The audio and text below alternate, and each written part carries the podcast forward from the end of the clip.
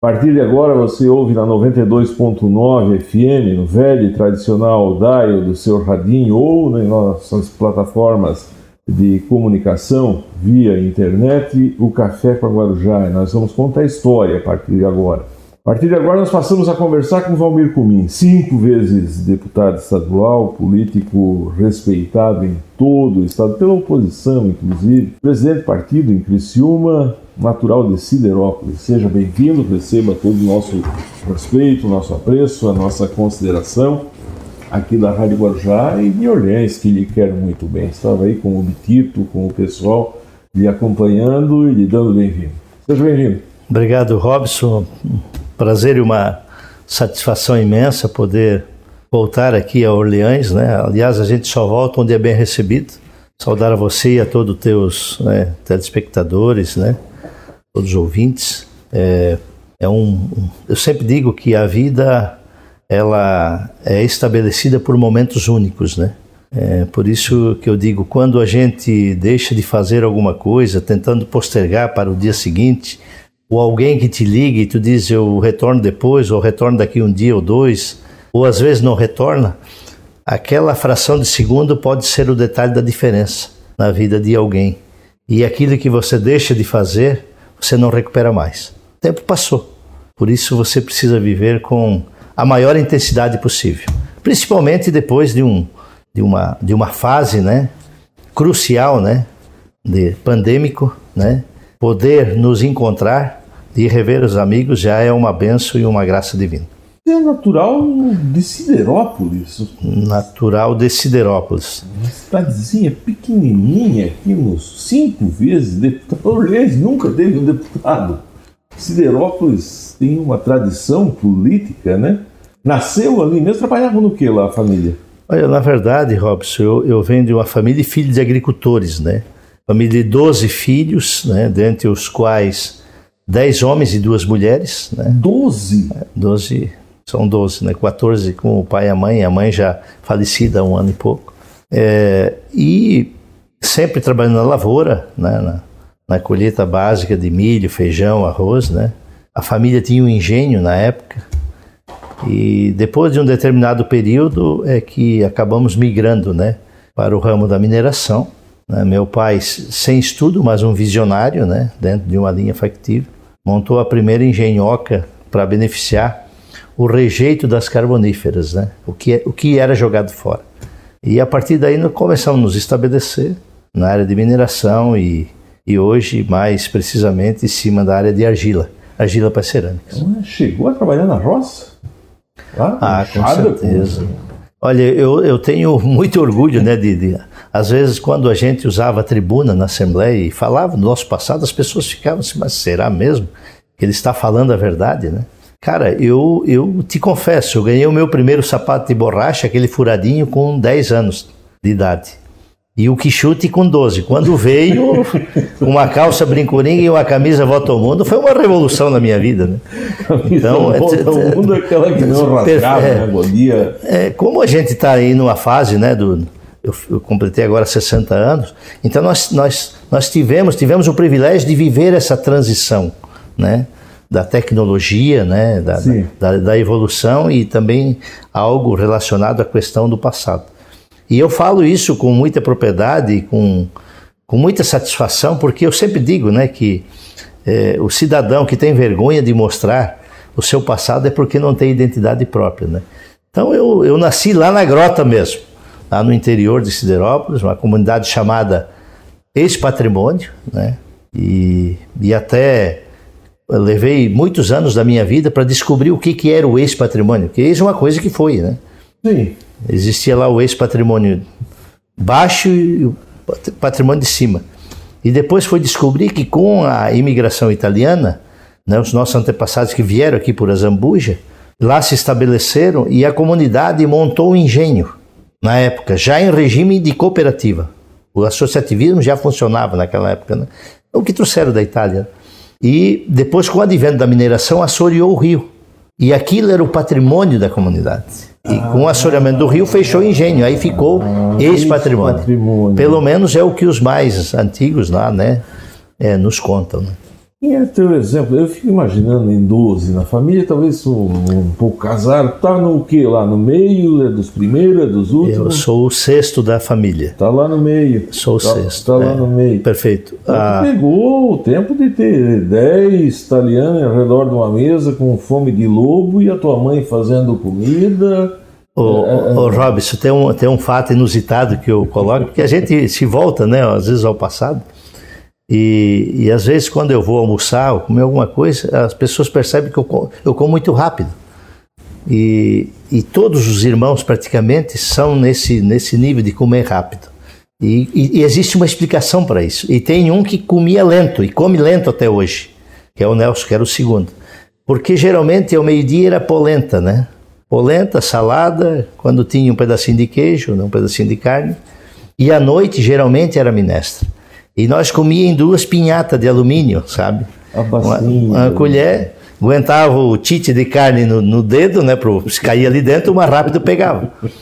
Ou o pedacinho de queijo, então a gente comia rápido. Era. E o que comia lento tem um significado muito prático. Era o que cuidava da tampa da panela, que era o Nelson, que era o segundo, justamente para cuidar para quem não repetisse, né? Mais que duas ou três vezes. Né? Nossa senhora, e isso foi a vida dos nossos imigrantes todos. Quem passou? Claro, todo mundo. Essa história.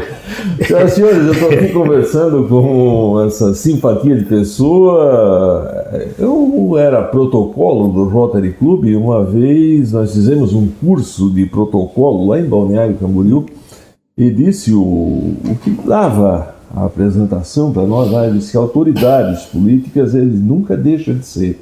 Então, assim, o senador não é desrespeitoso e não é colocar uma hierarquia acima do que é você chamar um senador, um ex-senador de senador, um, um ex-deputado de deputado, que ele continua sendo, ele continua tendo uma, uma vida eh, ligada à, à, à, à comunidade. Então, por uma questão assim de protocolo, a gente chamar de, de deputado. A, a, a, essa, quem, quem, o que, que aprendesse lá convivendo com essa, com, com uma família de, de, de, de muito aperto, de coisa? Quem é que é o teu exemplo de vida? O meu pai, né? Teu foi pai. e a minha saudosa mãe, né? Que já já se foi com muita luta e muito sacrifício, eles conseguiram dar a condição através do cabo da enxada, né? E o pai também fazia isso na roça e na mina, porque ele também era mineiro. É, deu o estudo para todos, né? Só não se formou-se quem não quem não quis, né? Colocar isso como como meta, como prioridade. Então, acho que esse, esse foi o maior legado, né? Que que os nossos pais nos deixaram, né? E os ensinamentos, né? Dos valores, né? Da, da família. Religioso? Ah, sim. Esse Rezava todo dia? todo dia. Até hoje, né? Até, noite? hoje, até hoje De a noite? gente, a Sim, gente não, nós estamos é, é o falando- hábito da oração, né? O Não, poder da força da estamos- oração. Nós estamos falando um tempo que não tinha energia elétrica. Não, era na lamparina e no gás, né? Ah, tinha a- sim, sim. a- a- aquela- o lampião de gás. Tocado no carbureto, né? E depois veio o liquinho, que foi uma revolução também. Tocava fogo na camisinha. Quem não é dessa? Eu tenho o seu, eu tenho o seu Emilinho, lá da Lagoa do Imaruí, que me convidou para ir lá comer um peixe nesses dias. Comemos uma peixada. A casa dele é de chão batido, na cozinha ainda. A panela, eu acho que deve ter 200 anos, uma panela de, de, de- de alumínio muito limpinha. A esposa dele fez um peixe frito com um pirão da água. Pode botar o restaurante, qualquer restaurante do mundo fica em primeiro lugar E como é gostoso, né? contar a história de quem vive escutando a rádio lá na Lagoa do Imaruí, eles contam o caso lá de coca, de um monte de coisa que a gente sequer sabe que existe. E você falar no carbureto, seu Emilinho lá também, o que, que é o carbureto? Ô Robson, tá, tá me dando a liberdade, né? Eu tô. Me veio um fato assim que ah, ocorrido, né, na minha vida e dos meus irmãos, né, e irmãs. E o, nós tínhamos cinco vacas de leite. Então três era para o sustento da família e, e, e du- duas vacas produziam leite para fazer o queijo. Isso do quê?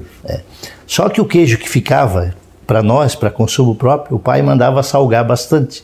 E às vezes curtia lá no coloral e aquela história toda. Então dava um pedacinho de queijo para cada um, e aquela polenta grande cortada na linha, né? E não podia morder o queijo, porque ele dizia que tinha que roer o queijo porque dava mais gosto na, na, na a hora de. Então nós ruía o queijo, aquilo certo. becava né, e aí nós mordia a polenta. Depois de grande que fomos aprender que se ensinasse nós a morder o queijo, não tinha queijo que aguentasse. Né? Mas foi uma, um fato que realmente ocorreu, sabe, na prática, a expertise do velho. Né? É, para se passar naquele tempo e todo mundo viver. Não se, não se imaginava, não se imaginava de forma alguma o mundo, mundo de hoje, né? O carbureto o que que era? Carbureto é uma, é uma pedra, né, que, que em, contato, sim, em contato com a água, né, ele carburante, né, ele, ele promove uma reação, ele desencadeia um gás, né, e daí ao registro regulava, soltava aquela a conta gota e aí no bico saiu o gás, tu acendia e, e, e tu regulava a chama, né. Era um registrozinho de madeira? Essa pedra tinha ali nas minas? Não, se comprava, né? Tinha, ah, tinha no comércio, né? Certo, certo, certo. Quem quiser conversar, quem quiser mandar alguma pergunta, quem quiser. É, é, estou aqui conversando com o nosso deputado Calinho Tesa. A gente vai falar daqui a pouco de. O Calinho Tesa está aqui conosco, Valmir Cumim do PP, presidente do PP de Criciúma, que sabe tudo de política aqui. Daqui a pouco começamos a conversar de política. O Carlinho Testa mandando um abraço, excelente pessoa. Recíproco, cara. Eu e o Cascão. Ah, nem me fala. Uma minoria trabalhamos nas eleições dele, um abraço. Cascão, saudoso amigo Cascão. É, tá dizendo Açougueiro. Cascão. açougueiro, açougueiro lá, o Cascão, sim. Cascão, Cascão fazia um churrasco. Marido da esposa Ivone e os seus filhos lá. O Pedro. Baggio, boa noite, estamos aqui nos Engenho Boca, o Pedro Baggio, Banano China, no Rio Pinheiro, manda um abraço pro Cumim. É, a Esse... dona Zuleide Zomer Marcon está por aqui, a dona Zuleide Orme, muito bom ouvir o Cumim contar um pouco de história de vida. O Jefferson Kunz Ramos, parabéns pela entrevista. O Pony Zomer está te dando boa noite. A Edna de Biase Cascais, boa noite. Está gostando de ouvir história, o Moisés Agostinho. Quero pedir então quem, quem tiver, ele trouxe aqui um vinho. Isso aqui, isso aqui, esse vinho, Catena Zapata. Isso aqui é um vinho para celebração, é, né? Vinho, vinho, vinho da celebração. Bom, né? Catena Zapata, Cabernet, Malbec vai estar concorrendo no final do programa. O próprio computador, o sistema lá faz o sorteio. Eu sempre noto que quem compartilha e quem deixa uma mensagem geralmente ganha. Então, se você manda uma mensagem, compartilha lá, manda o link para os amigos lá, para a família. Pode perguntar. Nós estamos em época de eleição e o Comim sabe tudo, ou, ou sabe quase tudo, né? Não sei se tem alguém que sabe tudo. Uh, de lá, uh, uh, em 12, como é que tu entra para a política? tinha, tinha uma vida com 12 irmãos lá, jogasse futebol? Então, como é que vai ser político? É, é, o Robson, primeiramente eu sempre digo que ninguém sabe, né? O suficiente. A gente está sempre aprendendo, né? Você pode viver sabe, 100 anos, né? E está sempre, né? E às vezes aprende com as pessoas mais simples e mais humildes, sabe? Então, mas, é, não, eu comecei, na verdade, nós tínhamos lá um time de futebol, em Sideral da comunidade, de Varja, né? Jogasse, aqui, jogava? Ah, jogava meia cancha. Fizemos alguns gols lá. O Clésio Salvaro jogava no outro time, fiz alguns gols no Clésio Salvaro. O Salvaro? Que é meu primo, né? Certo. Meu primo. Nossos pais foram sócios 12 anos. E o meu, no, o meu, a minha nona e o nono dele, o nono Beppe e a nona Antônia eram irmãos, né? Ah, certo. Então a gente é, teve sempre. Nesse tempo, essa mineração aqui em Lauro Miller diz que o, jogar aqui nesse costão de serra, Lauro Mila, Guatá, Siderópolis, coisa, tinha que ser bom, que essas mineradoras tinham time que era coisa especial. É, na verdade, a, a, mineração foi, a, digamos, a mela propulsora, né, do certo. início do desenvolvimento aqui da região. E nós nos estabelecemos justamente em cima daquilo que era jogado fora, que era jogado inclusive no rio, aleatoriamente, né? Então, foi começada uma sociedade, inclusive o, seu Armelino, pai do Clésio, que era compadre do meu pai, primo, iniciaram uma sociedade junto com o Ludovico Guise, que era aqui da, da, da Pedras Grandes, aqui da Pindotiba, e o seu Pulpo Benetton, que era de Criciúma. Iniciaram a, a empresa e durante 12 anos, né, eles fizeram essa condição aproveitando o lixo, fazendo luxo do lixo. O, o, o, a reciclagem que hoje é o Sim, termo mais hoje é- moderno que existe no mundo. Isso, buscando a, a, a sustentabilidade dentro da cadeia né, produtiva. Mas, ah, como eu disse, a gente figurava lá participando de um time e nós íamos de manhã tirar o leite das vacas, depois iríamos, só tinha cinco, né? Depois, ajudar a mãe, né? Tirar. Depois, então, eh, nós íamos o terço e aí éramos liberados para jogar bola. Mas aí nós íamos com o carrinho de mão a pá para tirar bosta no campo, né? Porque era- porque era um. Sim, porque era dessa, era dessa forma. Né? E foi assim que a gente se criou. E depois de um determinado período, eu fui convidado por um ex-prefeito chamado, um saudoso amigo de saudosa memória, Plínio Bonassa, David Conte, o Elídio Zampoli e Luiz Paulo do Livramento. Foram os quatro que me convidaram e avalizaram a minha filiação. Estou há 38 anos né, no, no Partido Progressista, tempo do PDS, da Arena ainda, né? Certo. Nunca mudei a minha linha e respeito né, a posição de cada um. E lá fui convidado a me filiar e concorrer à vereança no município. Né? Então, Quantos habitantes nesse tempo tinha Treviso? Siderópolis, na verdade. Siderópolis. Treviso era distrito de Siderópolis que nós, na condição de vereador, ajudamos a emancipar. Né? É, na verdade, Siderópolis, em torno de 13, 14 mil né, habitantes, é, 7, 8 mil eleitores. E aí, quantos aí votos, conseguimos o feito de, de, de nos elegermos como vereador, depois reeleito, e aí me coloquei na condição, pelo partido, para representar na condição de candidato a prefeito. Que idade tinha nesse tempo? Sua primeira eleição? Foi com 26 anos. 26 anos. E, enfim. É, Seis, é, como, 30, como- como- 34, como- 30 e poucos anos é. candidato a prefeito. Isso. E engraçado, Robson, né? Nós tínhamos 56% da intenção de voto contra 12 do nosso adversário. E a história do já ganhou, por isso que eu digo que não existe eleição ganha nem perdida, né? A história do já ganhou, nosso time foi ver novela mais cedo, aquela história toda. Quando nos deparamos, estava só eu e o meu vice perdidos na braquiária, né? Levamos a maior surra da história de Siderópolis, que foi superada só depois, numa eleição mais recente. Perdi para o cara que bateu no padre no meu município. Bateu no padre, bateu no padre, literalmente. Mas, mas Deus me reservou algo muito maior e muito mais grandioso. Posteriormente, nasceu o movimento dos pequenos municípios, né? Arthur Zanoli, Genésio Spiller, Paulo Reppers foram os que disputaram comigo naquela ocasião. Eu tive a felicidade de ter sido escolhido. Os três ajudaram a coordenar a minha campanha e acabamos nos elegendo deputado estadual pela primeira vez e, por consequência, cinco mandatos seguidos, né? Representando Santa Catarina e a, e a nossa região.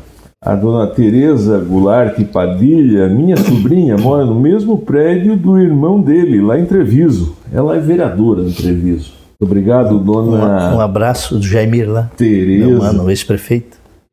A Maria Sali Benedetti, muito obrigado pela, pela presença. O Reginaldo Bratti, grande vivente por mim.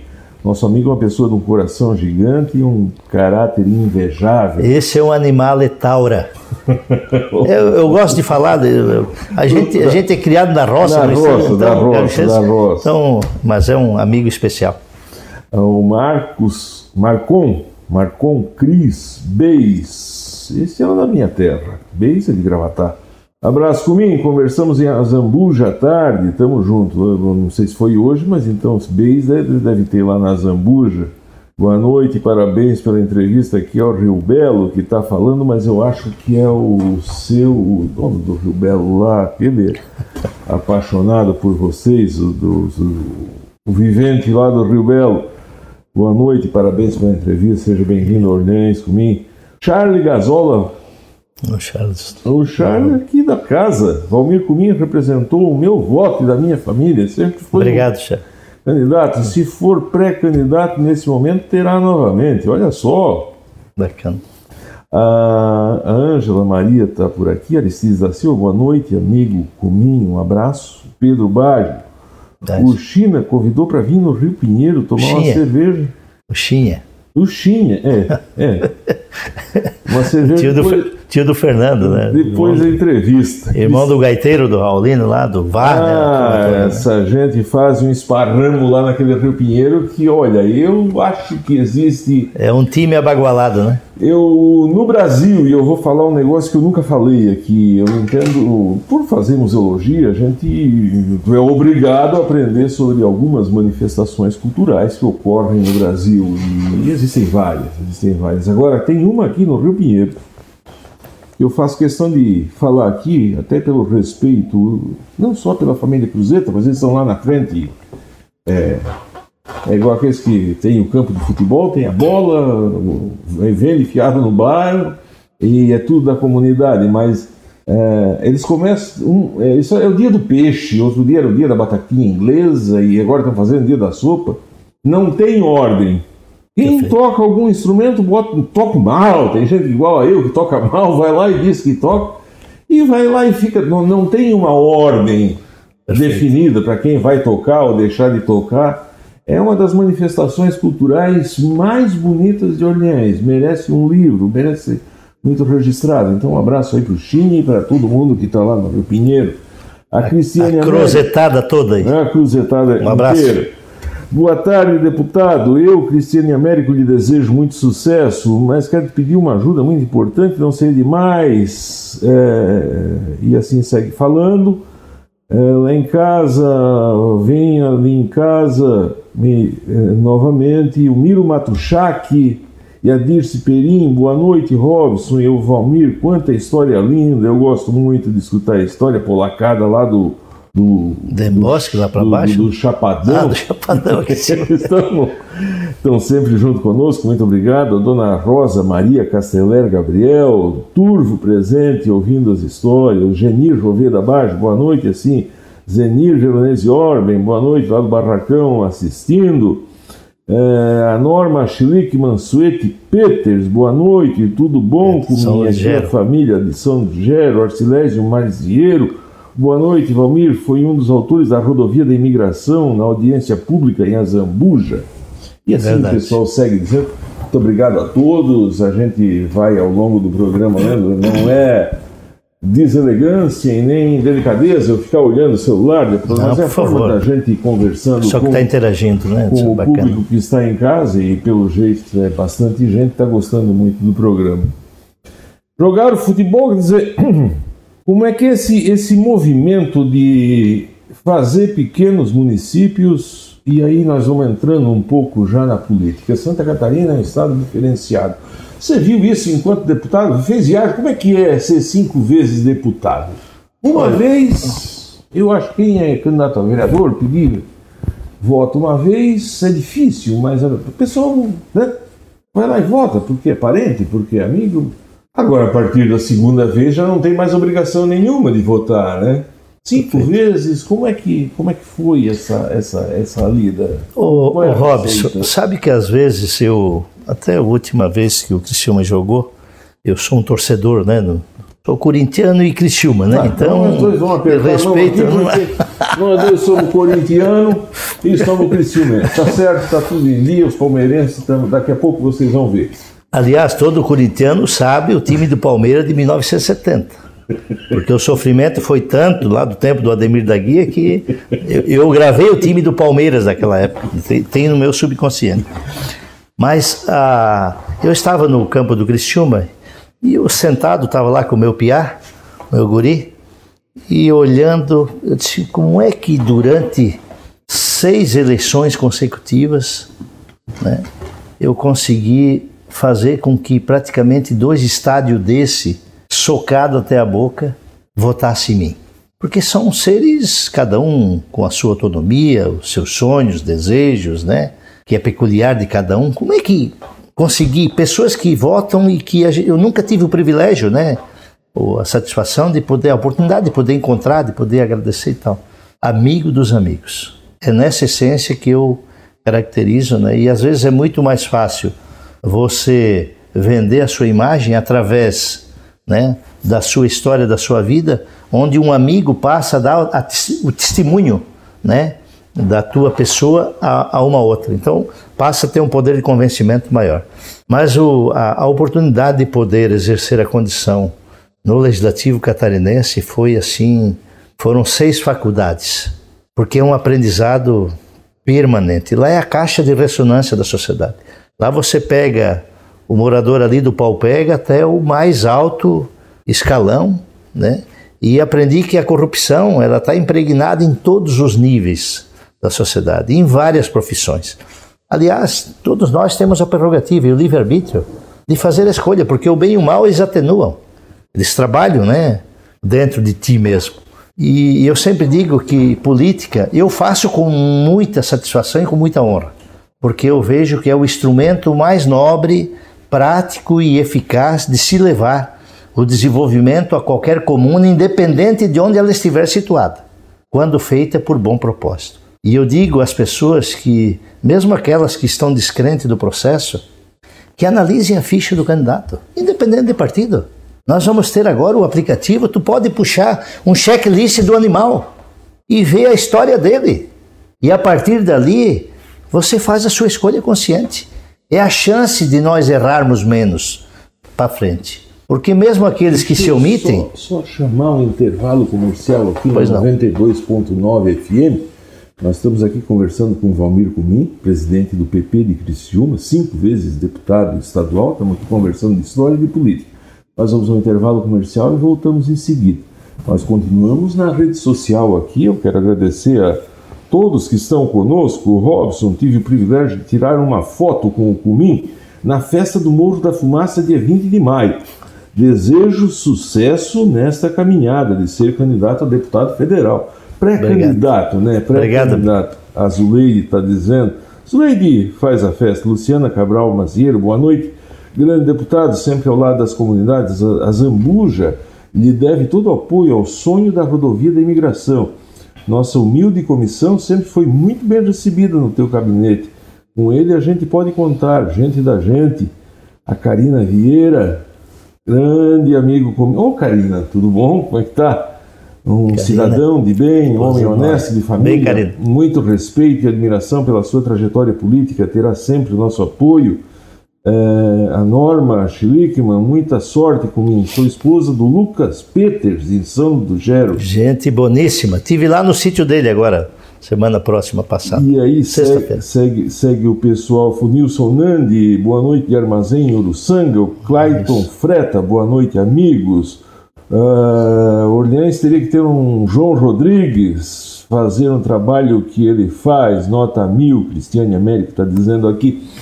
Muito obrigado a todos, a gente segue.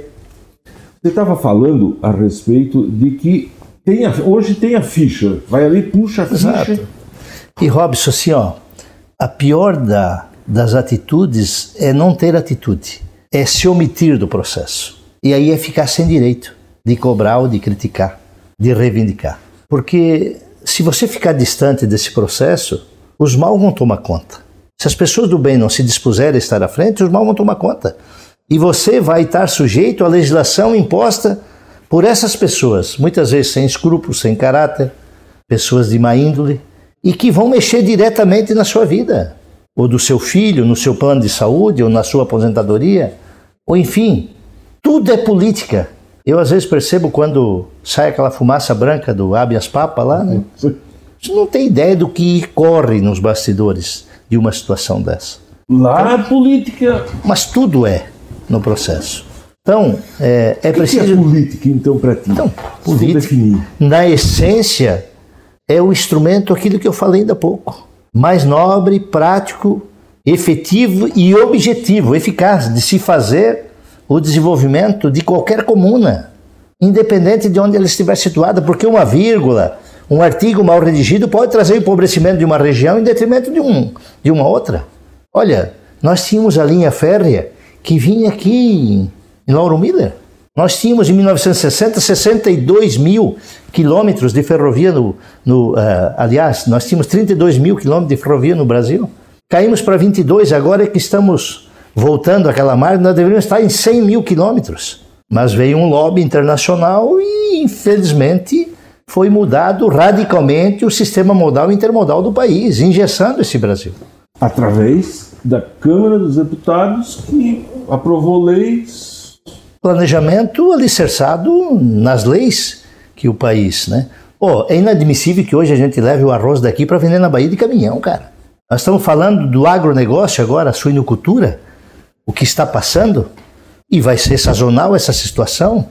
Vão acontecer muitas outras fases de altos e baixos, justamente por não se estabelecer uma segurança jurídica. Enquanto não procedermos à ferrovia do milho, para trazer a matéria-prima, o insumo básico da, da, da, elaboração da ração lá do, do, do centro-oeste do país, do Mato Grosso. Do Mato Grosso até não. onde ela viria? Até Paranaguá? Ela tem que chegar aqui pela linha férrea, tem que chegar aqui na capilaridade, ela tem que chegar aqui em Braço Norte. Ou num lugar mais próximo, dentro do entroncamento, que daí a partir daí o, o sistema rodoviário possa fazê-lo. Com custo mais acessível, para poder competir, essa é a grande verdade. E só se faz através de política. E de políticas sérias, né? Tá. Me diz uma coisa, você é presidente do PP de Criciúma. Então, é... é... e tem mais algum. Tu tens acesso, e me desculpa eu falar assim, é nosso jeito aqui Tudo bem. É, de, de, de, falar antes, que a minha mãe estava viva e eu apresentava o programa, ela disse: Tu não fala tu, fala senhor. E começaram nas lojas, eu vou agora, eles me dizem assim: O senhor e eu não me sinto bem me chamando de senhor, eu me acho novo, tenho 50 e poucos anos. Então, se a gente pudesse tratar assim. Mas tem alguma outra instância que você tem acesso a informações estratégicas do partido, alguma comissão, alguma reunião, sendo presidente do partido? Eu acho que sim, né? Olha, assim, ó, eu. É até na condição de, de, de, de presidente do partido de uma cidade polo como Criciúma, né? Sim. Do progressista e fazendo parte também da executiva estadual, evidentemente que a gente tem os acessos, né? A, a, algumas informações, né? De caráter macro, de alcance nacional, né? Então você passa a ter o acesso direto, por exemplo, ao presidente do meu partido, que é o Ciro Nogueira, que foi ministro da Casa Civil do ah, governo Bolsonaro até, até ontem. Né? O, o, presidente do Congresso é o Arthur Lira, que é da nossa executiva. E tem o WhatsApp dele? Sim, Sim temos o contato, tem evidente. Contato, pra... O Ricardo Barros é o tesoureiro do partido, que é o líder do governo na, na Câmara Federal. Então, a gente passa a interagir, pelo menos de alguns temas né, é importantes. E a partir daí a gente começa a dissolver isso na capilaridade, né? Que à medida que vai conversando com as pessoas, né? E lá no centro do poder, você falou alguma coisa aí que essa que até me chamou a atenção, dizendo, olha, tem essa crise do suíno, tem isso, tem aquilo, e a gente lendo a revista, a gente vê que as coisas que estão para vir por aí são boas, mas tem guerra na Rússia que se sabe começou e não, ninguém sabe como é que vai terminar. Tem a questão do agro nosso aqui, que o tempo também é uma outra questão. O que, como é que se enxerga o futuro? O que, que estão dizendo por aí a respeito de economia? É, o, é sempre muito difícil né, você falar sobre isso, né? mas as, as expectativas não são muito promissoras, não. Né? Eu digo que nós vamos viver um ano ainda um tanto difícil, principalmente uma inflação mais acentuada na América do Norte, na, na sequência vem a Ásia e também a América Latina. É, justamente em função desse episódio. América do Norte por causa da guerra. Sim, evidentemente. Literalmente ligados, né? Isso. É, em negócios, estruturação de negócios e tudo mais. É, a, a Ásia também pela, pela, pela produção de, de, de, de produtos. Certo, né? certo, certo. Hoje nós estamos com dificuldades de, de muitas montadoras estão com problemas sérios, né, de, de chips, né, de, de, produtos de valor agregado, de tecnologia, né. Agora, é, mas isso também é, nos remete a uma reflexão que é, o globo todo está pensando dessa forma, de buscar as autonomias com as reservas e os recursos que tem, para evitar é, a dependência de como hoje, por exemplo, está a Europa com a Rússia, com a Ucrânia né, na, principalmente na questão do gás. Hoje eu estava fazendo assim uma, uma análise, né? É, nós temos hoje, por exemplo, é, 32 bilhões de toneladas de carvão enterrado no subsolo do, dos três estados do Brasil e que poderia o, a energia ser um subproduto disso, mas o mais importante é que poderia ser transformado isso em fertilizante, em produtos hidro, hidrogenados ambientalmente corretos, saindo do fosfatado, que tem seus problemas né, de, ambientais e tudo mais, mas que precisa o quê? De uma determinação política. de uma tomada de posição dentro de um planejamento com atitudes fortes Deixa no eu governo. interromper. Só para acrescentar, quem está em casa, é bom escutar isso. Os Estados Unidos, se eu não me engano, foi hoje, ou foi esse final de semana, foi assinado a ordem para os produtores ocupar As reservas. as reservas biológicas para o plantio, prevendo um desabastecimento. Exatamente. Olha o que aconteceu na Alemanha agora: floresce 12 mil anos sendo devastadas para entrar a mineração do, do, do carvão. Só um segundinho. Obrigado a você que está voltando agora na 92.9 FM, em qualquer lugar que você esteja. Tem que mandar um abraço para Agostinho Salvalage, que está todo dia, numa hora dessa, está lá no curral tirando leite de vaca e com o radinho ligado nos ouvindo. Muito obrigado, Agostinho.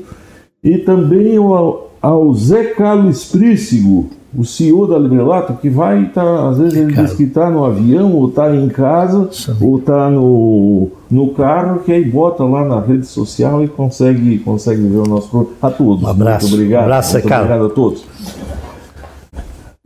Os outros estão fazendo, não sei se é lição de casa, mas é um pensamento assim, dizer, para ali. Evidente. Ah, e, e vem exatamente essa assinatura lá da, da ordem das, de, Ô, Robson. de buscar naquilo que você está falando. Hoje a, a Marion está no Paraná. Estava aqui em Siderópolis, Treviso, a, a máquina aquela da CSN, né? Certo. que depredou uma série de alguns, algumas centenas de hectares, né? Que deveria ser o exemplo, por, por ser uma empresa estatal, deveria dar o exemplo, coisa que não fez. Aliás, quando essas máquinas vieram ao Brasil, elas vieram já com o rito para fazer, para separação da matéria orgânica, a camada invertida e tudo, para depois fazer a recuperação ambiental. Mas isso foi tocado, né? Meio que no relento, no desleixo, e, e ocasionou esse custo ambiental que nós estamos né, vivenciando hoje. Mas essa máquina está em pleno vapor no estado do Paraná, né, através da Eletrobras, da Petrobras, produzindo xisto betuminoso. Né. Nós temos reservas no, no, no país, só aqui no estado do Paraná, O xisto era petróleo, né? petróleo, que poderiam eh, culminar eh, na autossuficiência do sulfato de amônia, que nós importamos eh, basicamente quase que tudo da Ucrânia e da, da- e da Da Rússia. Rússia. Olha o commodity disso, o custo de toda a situação. São basicamente 30 estar milhões de toneladas. Perfeito. Enquanto nós poderíamos ser autossuficientes, com um custo reduzido para poder competir, com um produto mais acessível na mesa do consumidor, né? Porque tudo é, é custo, né? E, no entanto, as políticas não permitiram essa condição. E, talvez só numa crise é que tu acaba despertando, né? Pela necessidade, tendo que agir dessa forma. discutindo essa, essa, essa política eh, de quem é o lobby. O que chega de informação para nós mortais são duas. Uma, e a principal é que esse lobby ele é inclusive americano, ele é europeu, de ONGs que vão lá e dizem o seguinte, olha, a- uma, uma declaração do Macron, o presidente da, da França, nesses dias, disse que o, o agronegócio brasileiro está destruindo a Amazônia. E são declarações igual a essa que fazem com que ONGs, e que a gente acha que estão destruindo tudo, e que nós estamos aí pagando uma fortuna de milho e coisa. De quem é o lobby? De onde é que vem? Você sentiu alguma coisa? É evidente que esses países eh, desenvolvidos, você, se você pegar né, a França, a Espanha, Holanda, próprio Portugal, Inglaterra, quantas vezes tentaram invadir esse Brasil? Se você pegar aqui de, de, de, de Jaguaruna até Desterro, quantos barcos tem naufragado aqui que vieram para tomar, né? O exército brasileiro foi criado em uma situação de invasão, né? Lá em 1600 e, e tantos, não tenho, me falha a memória agora. E aquilo que eu digo é, quem quer a paz tem que se preparar para a guerra. País que quer criar sua sustentabilidade e segurança, ele tem que investir sim em tecnologia, em desenvolvimento, principalmente na educação, que é o básico de tudo, né? Mas ele tem que ter forças armadas, ou ele tem que ter um país aliado que tenha um exército à altura para poder te defender. Olha, naquele episódio que ocorreu, eu falo aqui, me sinto à vontade, Sim. aquele episódio que ocorreu lá quando o, o Bolsonaro chamou o povo e foram para a rua e tal. E muitos eh, insistiam em dizer que lá ia fechar o Supremo e tal. E ele agiu com muita maturidade e alicerçado numa experiência de um conselho e disse: não, não faça isso, porque se você passar dessa linha, você quebra a Constituição. Quebrou a Constituição, meu amigo. Três dias depois, os porta-aviões franceses, chineses, soviéticos estariam na costa brasileira. Se você observar no globo hoje, nós temos mais de 25 guerras no planeta, todas elas com o dedo americano, que é o maior produtor de armamento bélico do mundo. Mas é sério que está falando? Mas é a realidade. E esses mesmo fazem uma missão de paz depois. De... Porque quando você diz assim, ó, o teu, eu sempre digo que o teu direito de não invadir é até o momento que o teu vizinho te respeite. Agora, quando ele transgride a tua linha né, de privacidade, meu amigo, tu tem o direito de reagir. Quer dizer, tem uma guerra, os países ao entorno vão o quê? Vão se habilitar, vão se armar. E vai fornecer equipamento e arma quem? Quem está na frente, quem está quem tá produzindo. Por isso tem uma. Sempre tem né, o efeito pirâmide do processo. Né? E o país, o Brasil, é um país com dimensão, continental. Nós estamos em cima de uma placa tectônica gigantesca. Não temos tsunami, não temos terremotos, não temos maremotos. Temos um, um terreno fértil, agricultável, com re, recursos naturais inimagináveis. E nós não sabemos, faltando pesquisa. Então, ele, ele passa a ser realmente a sereia é, do bolo do planeta, né? inclusive em termos de segurança alimentar. E é por isso que estão todos de olho. Eu, eu participei da, da conferência dos BRICS, dos cinco emergentes, que aconteceu na China. E lá estavam todos os debatedores dos cinco, é, que é o Brasil, a China, a, a Rússia, a, a, a, a Índia e a África do Sul. Estavam tava, né, tava em, em debates e tal. E, e lá todos diziam: olha, o país que é a bola da vez, que é a noiva, é o Brasil. Porém, tem um óbice: a falta de segurança jurídica nesse processo. E investidor não falta para o Brasil e os brasileiros. Agora é preciso que tenha uma legislação que promova segurança para os investidores. E esse é o grande problema que nós estamos vivenciando, muitas vezes pela omissão do próprio Congresso Nacional. Porque lá existem vários interesses, né?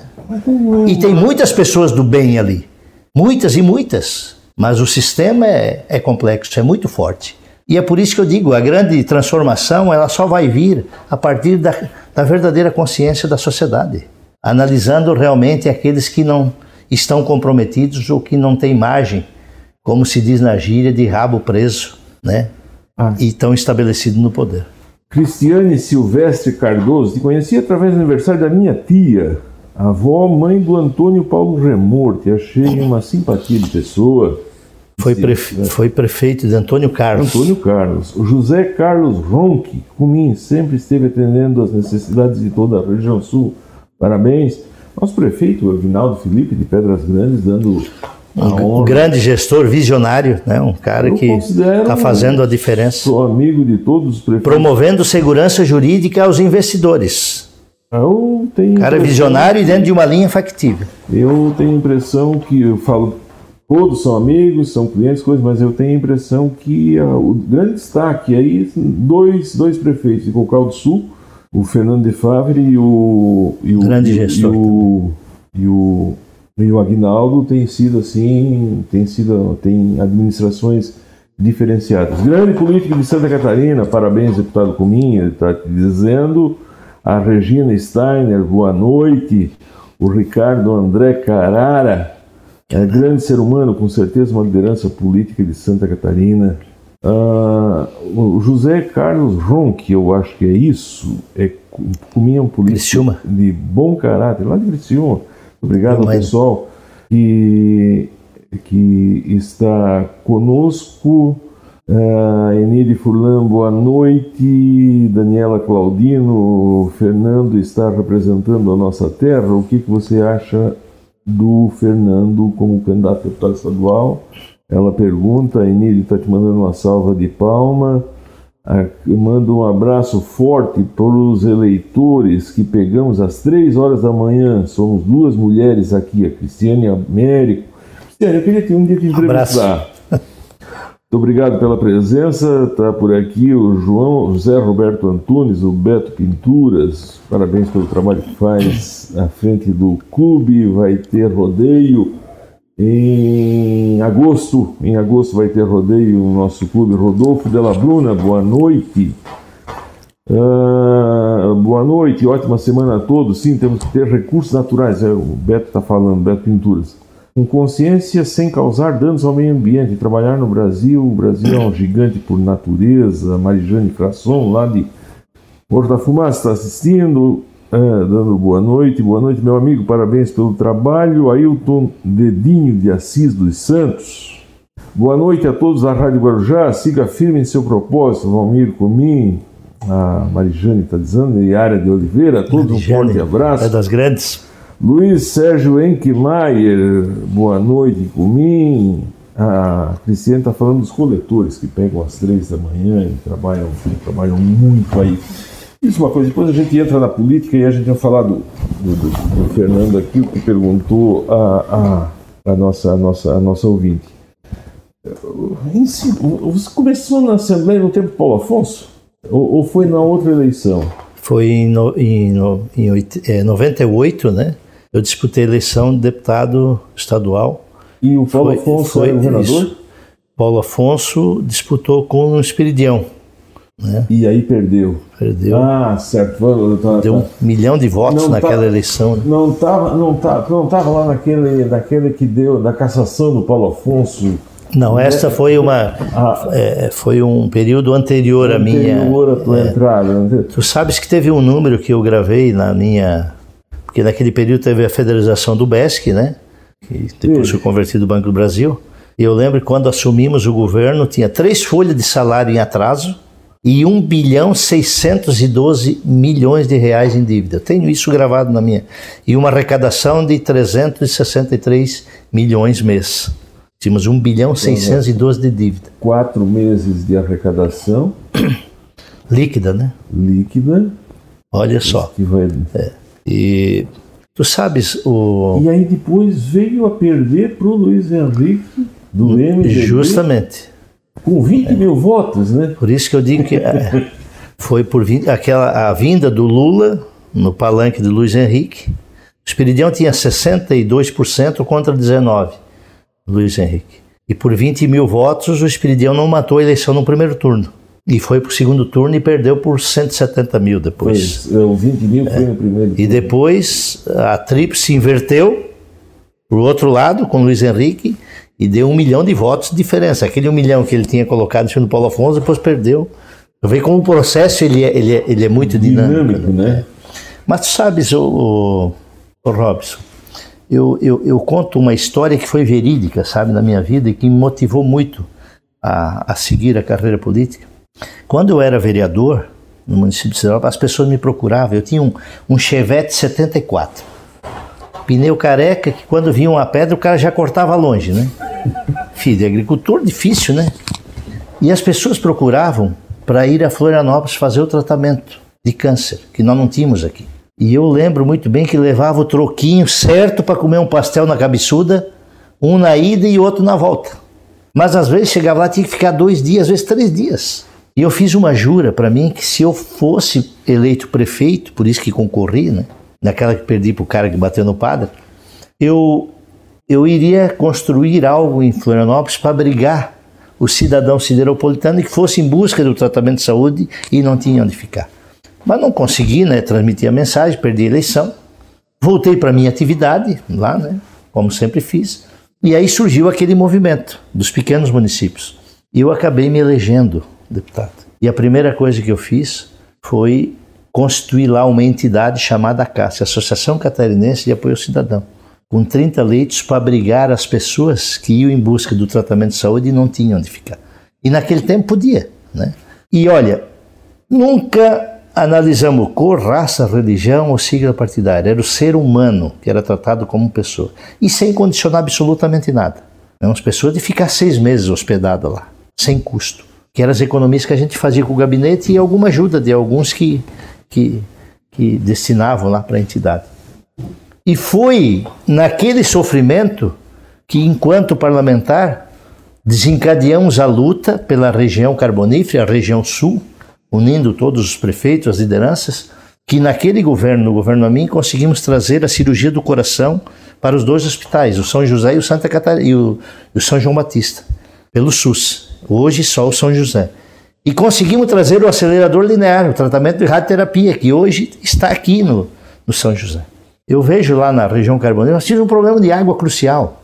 E aí foi idealizado o projeto da barragem do São Bento, que nasceu através de uma emenda coletiva da bancada federal catarinense. E ainda quem era o, o, o presidente da bancada era o Carlito Mestre, lá de Joinville, mas todos os signatários abraçaram a causa e trouxemos o investimento, era o governo Fernando Henrique, federal, Bornhaus era o senador e o Amin era o governador. E, e foi construída a barragem de São Bento. A primeira torre eólica que hoje se espraiou por todo o estado foi numa parceria com a Volber de Power, a empresa alemã aqui em Bom Jardim. E nasceu a semente da energia renovável eólica no estado. A primeira solar, que é a fotovoltaica, foi na Ilha do Guará. Nós fomos de barco lá. O Kister era o presidente da Celeste, o, o Amin era o governador. E que hoje está né, em toda a nossa região. A parceria do gasoduto com o governo federal, que trouxe segurança jurídica para as indústrias, isso é fazer política coletiva. E coletiva, dentro de um alcance macro, né? Mas que daí atende, pelo que eu vi, assim, as pessoas mais simples, né? Eu tenho que agradecer a todos que estiveram conosco até nesse momento na 92.9 FM. Conversamos aqui com o presidente do PPD, Criciúma, deputado cinco vezes, Valmir Cumim, contando história eu encerro o programa na rádio, mas quem quiser continuar, a maioria das nossas audiências ela tem sido depois exatamente do programa. E às vezes a pessoa está em casa e termina o programa agora na rádio, aí chega e depois vai lá no YouTube, vai na rede social e continua vendo lá. É isso que a gente tem constatado. Muito obrigado a todos, mas a gente continua aqui Quero agradecer a todos quem está mandando mensagem aqui, mandando perguntas, é, como é o caso da Yara de Oliveira, o Luiz Enkemeyer, a, ao Luiz Lauro Baesso, meu nobre amigo Rumim, gente fina. Baesso é da Pedras Grandes, né? Pedras Grandes aqui. É, competente, tive a honra Sangue. de conviver um bom tempo na trajetória quando diretor financeiro do Hospital São José de Criciúma e o Cumim sempre abriu as portas para ajudar o hospital. Obrigado, um grande abraço, sou seu fã. Ele escreveu isso lá atrás, antes, antes de você falar. Bacana. Agora, o Valmor Cumim, esse deve ser teu irmão. Valmor é parente.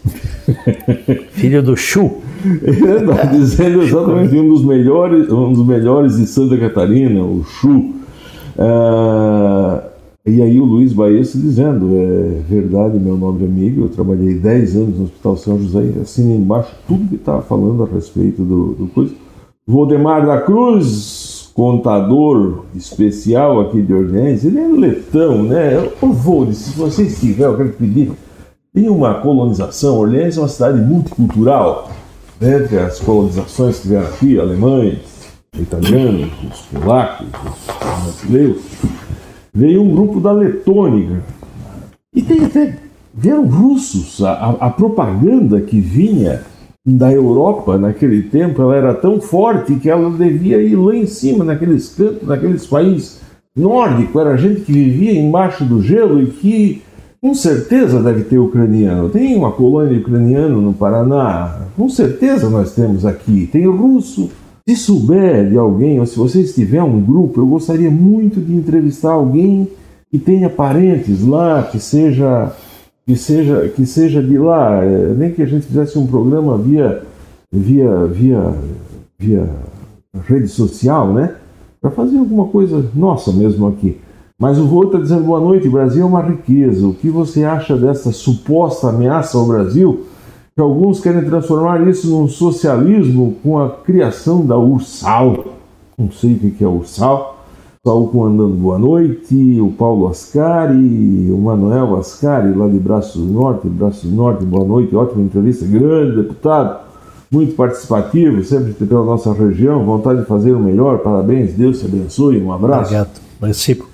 Também de, de, de, todo mundo que está falando aqui, a gente sabe que fica muita gente para trás e as, as, mensagens, como são muitas que chegam, eu não acompanho todas. Depois a gente responde a todos. Mas eu já ouvi falar no Ursal. O que, deputado, já ouviu falar? Existe isso? Existe Olha, uma campanha, alguma coisa o, que a gente o, não o, sabe? O, que, que, é isso? O Robson, primeira, primeiramente, é, é, é, muito. O discurso é muito fácil, né? Mas na prática ele se torna é muito difícil. Eu sou da linha dos valores de preservar os valores da família, o direito de propriedade e o livre mercado. Ponto. Eu sou da linha que todo político ele deveria ter pelo menos um carrinho de pipoca para saber o quanto custa matar um leão todo dia para gerir o próprio negócio. Todo grande foi pequeno um dia. E é muito bonito tu falar em socialismo, em, grandes programas sociais, mas meu amigo, se tu não tiver a fonte geradora, a fonte produtora, e às vezes está ali no cara do fundo de quintal, iniciando o seu próprio negócio. Como eu vi, tive a oportunidade de conhecer o dono da Clabin, tem mais de 28 mil funcionários o representante de Caterpillar no Brasil, que é o Dr. Rogério, lá na 116, lá em São José dos Pinhais, que nasceram aqui no Rio Dória, na comunidade do Treviso, ali entre Vilanese, Palermo, e para dizer o quê? Que todo grande foi pequeno um dia. E creio que essa é a linha que nós precisamos defender. Livre mercado. Livre mercado. Quem regula o preço é o mercado. Agora, é preciso que se tenha um planejamento como nós tivemos a oportunidade de, de fazer o um embate com a FIES, FIERG do Rio Grande do Sul, a FIEP do Estado do Paraná e a FIESC de Santa Catarina, na questão modal e intermodal, na integração do sistema acadêmico, respeitando as autonomias e vocações de cada região. Para começar o quê? Criar cursos vocacionados. Mas com imposto Igual ou diferenciado? Não, ele, ele até pode, ele até pode, eh, porque dependendo de, de, de algum setor, às vezes é preciso que haja a flexibilização, né? Certo. Mais ou menos, né? De acordo com. Mas eu defendo a linha de que quando você está iniciando é o, é o mesmo que o carro sem arranque. Ele precisa de um empurrão. Ah, certo. Entendesse? Porque a partir daí começa a gerar, a máquina começa a funcionar. Muitas vezes as pessoas dizem: olha, esse cidadão não vale um ovo. Mas se tu não analisar dentro da cadeia produtiva o que representa um ovo, para preparar a terra, primeiro a boa vontade do cidadão, e lá depois preparar a terra, fazer o financiamento, trazer o fertilizante, botar uma boa semente, para criar a espécie, para depois gerar ração, para depois criar o frango, para depois transformar isso num ovo para chegar lá na frigideira e lá no restaurante, olha dentro da cadeia produtiva o que isso representa. Milhares e milhares e milhares de oportunidades de emprego.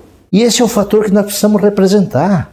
Eu estava fazendo um, um, uma análise e tive o privilégio de estar à frente da Secretaria de Assistência Social, Trabalho e Habitação, onde desenvolvemos lá o Estatuto do Idoso, o Fundo do Idoso, startamos a regularização fundiária, que hoje as, as prefeituras estão fazendo. Né? São 320 mil propriedades no estado sem escritura. Muitas vezes já áreas consolidadas, né, que não tem mais como. Pô, flexibiliza a situação para que essas pessoas tenham dignidade e tenham acesso a uma escritura, porque com a escritura ele vai poder ir no banco, buscar um financiamento, restabelecer a sua propriedade. Com isso vai mexer a economia, a cadeia produtiva. Mas um fator que eu me chamou muita atenção e crescente no planeta todo e eu trago o exemplo de Santa Catarina. Nós temos hoje 1 milhão e 100 mil idosos. Em 2030, daqui sete anos e meio, nós vamos ter 3 milhões de idosos no estado de Santa Catarina. E até pedi, é uma das bandeiras que pretendo defender, caso chegue a, a, a me eleger como deputado federal, e pedi para fazer um estudo, professor Tomelin, dentro da cadeia produtiva, o que pode gerar na potencialidade econômica um idoso. Desde espaço físico, logística, mobilidade, prestação de serviço na área médica, prestação de serviço na área fisioterapia, na prestação nutricional, de entretenimento, de alimentação. O que representa o idoso? Quantos milhares de oportunidades de trabalho, de emprego e de renda pode proporcionar uma condição dessa? E o poder público tem que se antecipar a esse processo. porque é um processo crescente, é a inversão da pirâmide. Nós precisamos nos preocupar com creche para adultos, para idosos, e menos para crianças, porque tá, o controle da natalidade está cada vez mais afinado. Hoje? Já? Mas é evidente, o futuro é agora. O futuro depende da atitude que tomarmos nesse momento. Se nós temos um milhão de idosos, em 2030, daqui sete anos é um, é um bypass. Daqui a sete anos vamos ter 3 milhões de idosos. E todos nós estamos indo e felizes daqueles que conseguem envelhecer e com qualidade. Mas vamos encarar isso com mais seriedade e como um nicho de mercado, Sim. de oportunidade. Tem uma cidade, São Vendelino, Santo Wendel, lá na, na Serra do Rio Grande do Sul, eles têm os idosos da Europa que vão morar, eles têm um tipo de convênio, chama Sankt Wendel na Alemanha, um tipo de convênio que eles fazem, que os idosos de lá, sei lá, ganham 5 mil euros. Para eles lá é pouco, mas 5 vezes 6, 30, são 30 mil reais, então são. dá, dá para se pensar. É, ideia, ideia para se pensar e ser pré-candidato, depois vai colocar isso. Qual é, qual é, a tua ideia de Estado, o tamanho do Estado? O que você faria com o Correio, com o Banco do Brasil, as empresas privadas? Primeiro, o meu segundo pronunciamento, o primeiro foi para agradecer, quando assumi a Assembleia. E o segundo pronunciamento foi para defender o seguinte: Estado não tem que produzir absolutamente nada. Estado tem que ter agência reguladora com poder de fomento e de fiscalização. A partir daí é iniciativa privada. Tudo é iniciativa privada e a satisfação é o cliente que vai dizer. Correio? Tudo. Iniciativa privada. Mas é evidente tem que ter agência reguladora com poder de domínio do Estado para ele poder regular isso com firmeza. É. O Estado você preocuparia com o quê? Educação? Ou a própria educação? Qual é o problema de, de, de, de, de, de, de, de privatizar o sistema? Resulta... É educação? Mas é resultado, querido. As penitenciárias é resultado. Os hospitais, a saúde, a satisfação é o cliente que tem que dizer lá na ponta. O pós-cirurgia, como foi o tratamento, foi humanizado, foi. A estatística vai mostrar e o prestador de serviço vai receber pelo serviço prestado. Eu fui saber agora que é teu primo durante o, durante o programa, mas eu não, não quero fazer nenhuma vinculação de primo, mas pelo menos da cidade que é o Clésio Salvaro fez um vídeo que se que viralizou essa semana na internet, foi final de semana aí, dos servidores que estavam em greve e parece que invadiram, tomaram a prefeitura e ele tem como se ele disse lá que os sindicatos devem começar a trabalhar e aí a guerra Olha, assim, ó, é, eu, Qual a tua opinião sobre o cada um, cada um tem, né? Certo. Fala o que acha, né? Que deve e assume também com, com, com o ônus e bônus desse processo, digamos. Mas eu, particularmente, é, respeito muito o servidor público. É evidente que é, nós temos servidores públicos exímios, exemplos. Eu presenciei isso enquanto secretário de Estado. Pessoas que. Agora, você precisa exercer o poder pela essência. James Rans já diz isso. O poder precisa ser exercido pela essência. Você precisa convencer as pessoas a elas se sentirem partícipe do processo. E é evidente, é por isso que eu defendo a meritocracia dentro do órgão público, se o sistema é esse. Meritocracia. Claro. Um governo que, pelo mérito. Pelo mérito, pela produtividade. Pela produtividade. Perfeito. Mas Agora, o sistema não permite. É, não eu também. Lei. Mas assim, ó, eu seria é, é, seria uma, uma coisa insana de minha parte, né? Inconsequente de minha parte, eu querer generalizar a situação. É. Mas cada um tem uma posição, né? O Clésio tem a posição dele, eu tenho a minha, né? E respeito, né? E vou dizer, o vadio, ele está em todos os segmentos, tá? Não é, não é só, não é só na área pública, também existe na, na, na própria área, área privada, entendeu? É evidente que a legislação privada ela te dá uma condição de tu tomar, né, uma atitude muito mais rápida.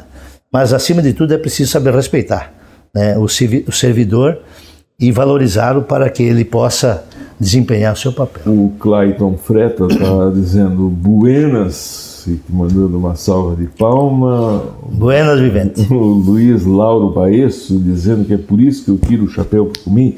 É realista e não nasceu em berço de ouro. Show a entrevista. A Aline Rodrigues está te mandando uma salva de palmas Aline. pelas declarações, a Marijane Felipe e mais uma série de pessoas que estão aqui junto conosco. Você pode ir lá e tá todo mundo concorrendo a esse vinho especial. Aqui tá frio aqui em Orleans, tá? Eu acho que aquilo que os meteorologistas diziam aí está se aproximando. E esse vinho aqui é o Catena.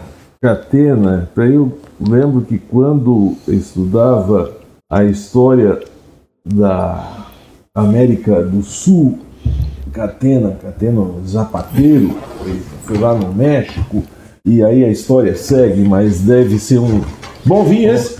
Bom vinho, uma delícia. Ô, Robson, eu, eu, eu, na verdade, eu vou te dizer, eu, eu queria mesmo é trazer aqui uns dois ou três garrafão de vinho para do nosso. é, do nosso aqui, o vinho Goethe aqui, o Niagara, entendeu? porque eu aprendi isso com o meu pai, né? Tem, vai fazer 92 anos e a gente toma vinho de garrafão. Hoje nós temos vinhos produzidos, né? Com a certificação aí, com a, a participação da IPAGRE, entendeu? Vinhos de excelência, entendeu? Na, na, nossa região, os vinhos de altitude, né? Na Serra Catarinense, é, é, é, enfim. Teu pai, 92 anos? Vai fazer 92 anos. Ouve ainda? Mas o bicho anda que é um galizé solto no terreiro, né? Ele ouve? Principalmente depois que viu o Sim, o meu pai é ativo, lida com o gado, oh. lavra a terra, pula de cima do trator. Não, tem uma disposição fantástica. Então eu viria aqui um dia contar isso. Ah, com certeza. Ou eu vou Ali, lá. Aliás, vou lá. até ah, pensei, entendeu? Aí, aí, aí daí quer ver se, a quer ver, história é bonita. Quer ver se tivermos dois para falar italiano aí.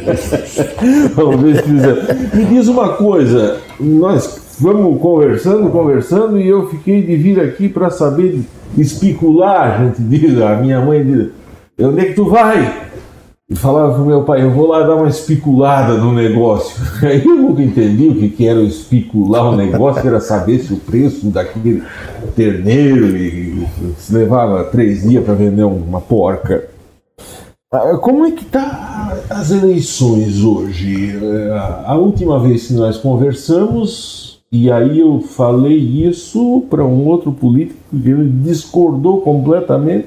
Só que eu acho que hoje já está em cima daquilo que nós conversamos numa janta, ou num almoço lá na Luçanga que participamos juntos. Você disse que a tendência de não existir uma terceira via, a tendência em nível nacional é literalmente ser polarizada a eleição é, Lula e, e, Bolsonaro, e a gente viu aí semana passada o Dória pulando fora do carro, assim, ele que é o maior marqueteiro que eu vi até hoje dos políticos, ele saiu de uma forma tão, tão, tão, tão, tão, tão apequenada que nem se fala mais dele, né? Que seria o, o grande representante da terceira via. Na minha ótica, como é que está hoje em termos nacionais? O que, que tem de novidade? Olha, Robson, eu na minha, eu, eu sempre digo, né? A gente nasceu lá na grota, mas a gente às vezes fala menos e observa um pouco, né, o cenário, né. Claro que o processo ele é muito dinâmico, mas depois daquela enxurrada de insatisfação que a população estava, né, vê que o cara com oito segundos de televisão, oito segundos de televisão, ele conseguiu é, ultrapassar o primeiro turno e depois matou a eleição, né, que foi o Bolsonaro. E o povo de saco cheio, essa é a verdade. Tu não podia mais abrir um, qualquer tipo de jornal, mídia, televisada, falada ou escrita, que era só corrupção. Né? E o povo resolveu dar um basta nessa situação e tomou uma linha de cima e embaixo. Tem um cidadão, inclusive de Blumenau, que virou deputado, diga-se passagem, um bom deputado, e o nome dele era Alba, e é um homem, e era o primeiro da lista, e as, muitas pessoas votaram nele achando que, mas, que era uma mulher, que era uma mulher. De cima, de, de cima embaixo. O meu pai estava na, na fila da, de votação, lá em Siderópolis, e aí alguém foi levar ele e quando percebeu ele estava com... ele queria porque queria votar, votar no Bolsonaro na, na ocasião por causa das estiopetas lá que, que defendia, né? A estiopa, né? Espingarda. É espingarda, espingarda. Sim, mas, mas diz o cara, mas senhor Antônio, você não vai votar no seu vídeo? Eu disse, porca, mandou. Aí, aí preencheram com o meu nome, mas eu quero votar no Bolsonaro, eu vou votar no meu filho, eu vou votar no... E o resto, Bolsonaro? Sim, de cima e embaixo. Ah, ali foi um, né, foi um, um exemplo né, do, do que aconteceu pela insatisfação né, que está. E de lá para cá ocorreram vários episódios, né, e o que a gente percebe é que realmente é, está acontecendo uma bipolarização cada vez mais é, sedimentada. Eu estava observando a pesquisa de, de Criciúma e está mostrando Essa que semana, né? isso e está mostrando que que desse, mês de maio agora está mostrando que 50% da população quer votar na direita, que 23% quer votar de centro-direita e 22% quer votar na esquerda. Então, realmente há uma, há uma, uma tendência, e às vezes as pessoas perguntam comigo, mas eu acho que não deveria te manifestar e tal. Olha, Silvio, eu, eu sou do tempo da arena, né? venho lá do, do tempo do PDS, Sim. tinha Arena e o DN. Meu era, pai, meu pai, meu pai é golfista, é, nem sabe. É, que... E o PDS, o DN e o PTB, né? Os dois quando se juntavam. É. E eu era piazinho, né? Então, mas a gente via essas conversas, né? Então, quando juntava o PSD e o DN, derrubava o outro lado. E assim, é, sucessivamente. Depois veio a Arena e, e eu vim nessa, mais ou menos nessa linhagem, né? E evidentemente que a gente né, sabe e tem a condição de saber respeitar os posicionamentos de todo mundo. Às vezes a gente pode até não concordar, mas no mínimo a gente tem que saber respeitar. Mas eu vejo que santo não existe ninguém nesse processo. Mas eu, eu vejo que o Bolsonaro está lá em cima, ele está igual um, um, general na frente do cofre, não está roubando e não está deixando o sistema roubar. É o que eu, a gente, a gente e está tá uma angústia, né? Eu, eu tive um amigo, um coronel do, está em Brasília, e três dias depois que aconteceu aquele episódio lá do quase assassinato lá, da tentativa, né? Aí o cara me mostrou uma foto ainda ensanguentada, uma faquinha preta igual isso aqui, e o cara foi para o cara foi para acertar o coração dele, né? Então, às vezes eu fico imaginando, ontem eu estava numa numa reunião e estava a filha de um amigo meu, faceira da vida, porque tinha comprado um carro e tinha transferido 66 mil para pagar o carro num Pix, sem pagar taxa.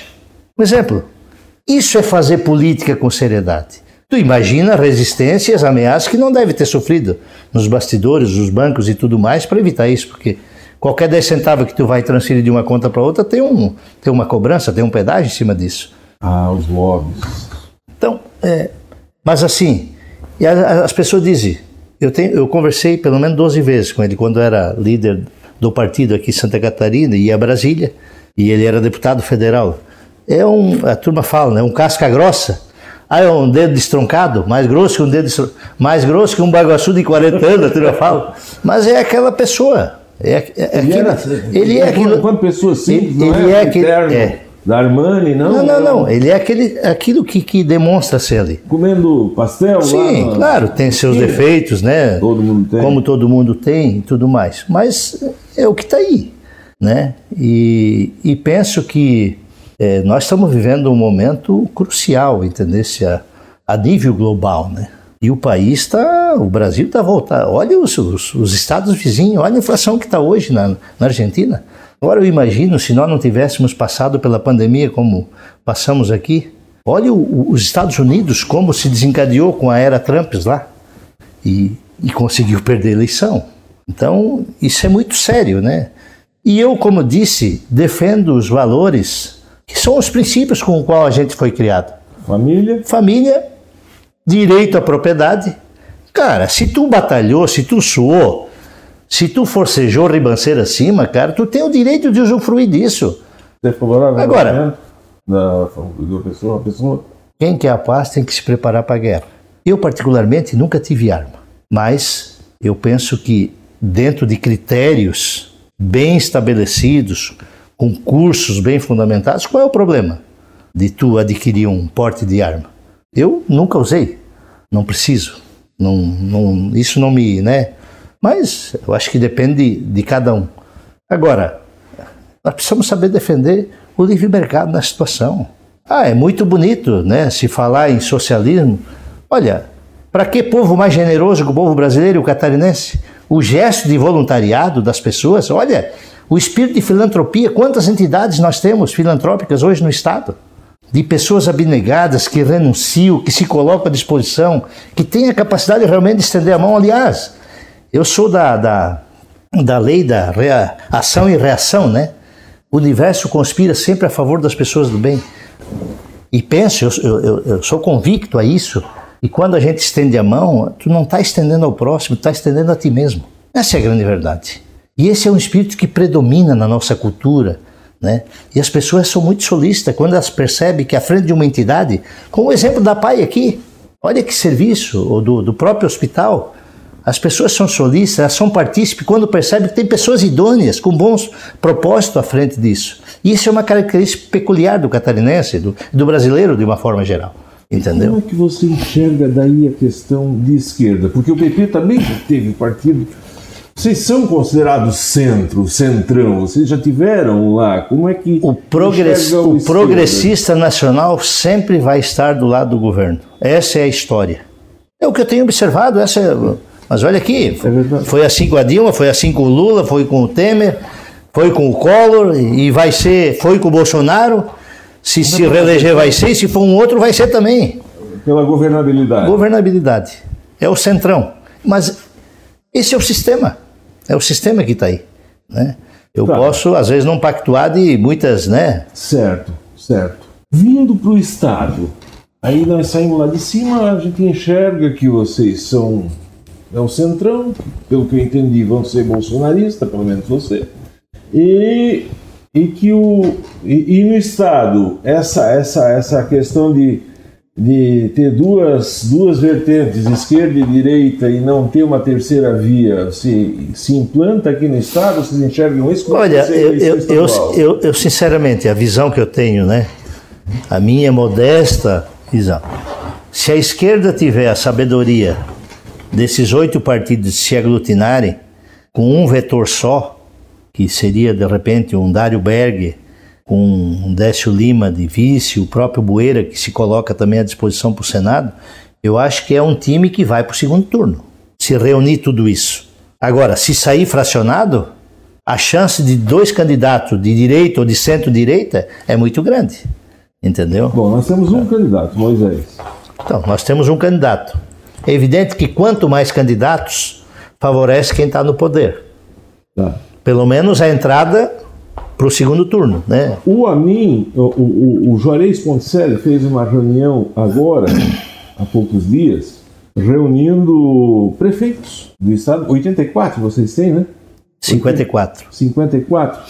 46 foram no encontro para estar do, apoiando estar com o Moisés. Tudo bem mas o Amin se diz candidato, pelo que a gente vê aí nos bastidores. Como é que está essa... Bom, é, eu acho que precisa aqui, primeiro, é, restabelecer uma condição que há um ano e meio atrás o partido promoveu 18 lives pelo Estado, com todos os, os filiados né, podendo ter a oportunidade de participar, e reiteradamente foi definido que o Partido Progressista teria o 11 na telinha nesta eleição. Nós ficamos dois mandatos fora do processo. Uma, o Paulo Bauer, lá em 2014, com o Juarez Ponticelli de vice. E o Paulo Bauer, se vai para o segundo turno, tinha comido a eleição, que foi na onda do Aécio Neves, tu lembras, né? Sim. Muito bem. A Dilma em, em, em decadência e o Aécio Neves subindo. E depois, na segunda, quando o Gelson Merizzi foi candidato, com o João Paulo Canubim de vice e o Esperidião foi para o Senado.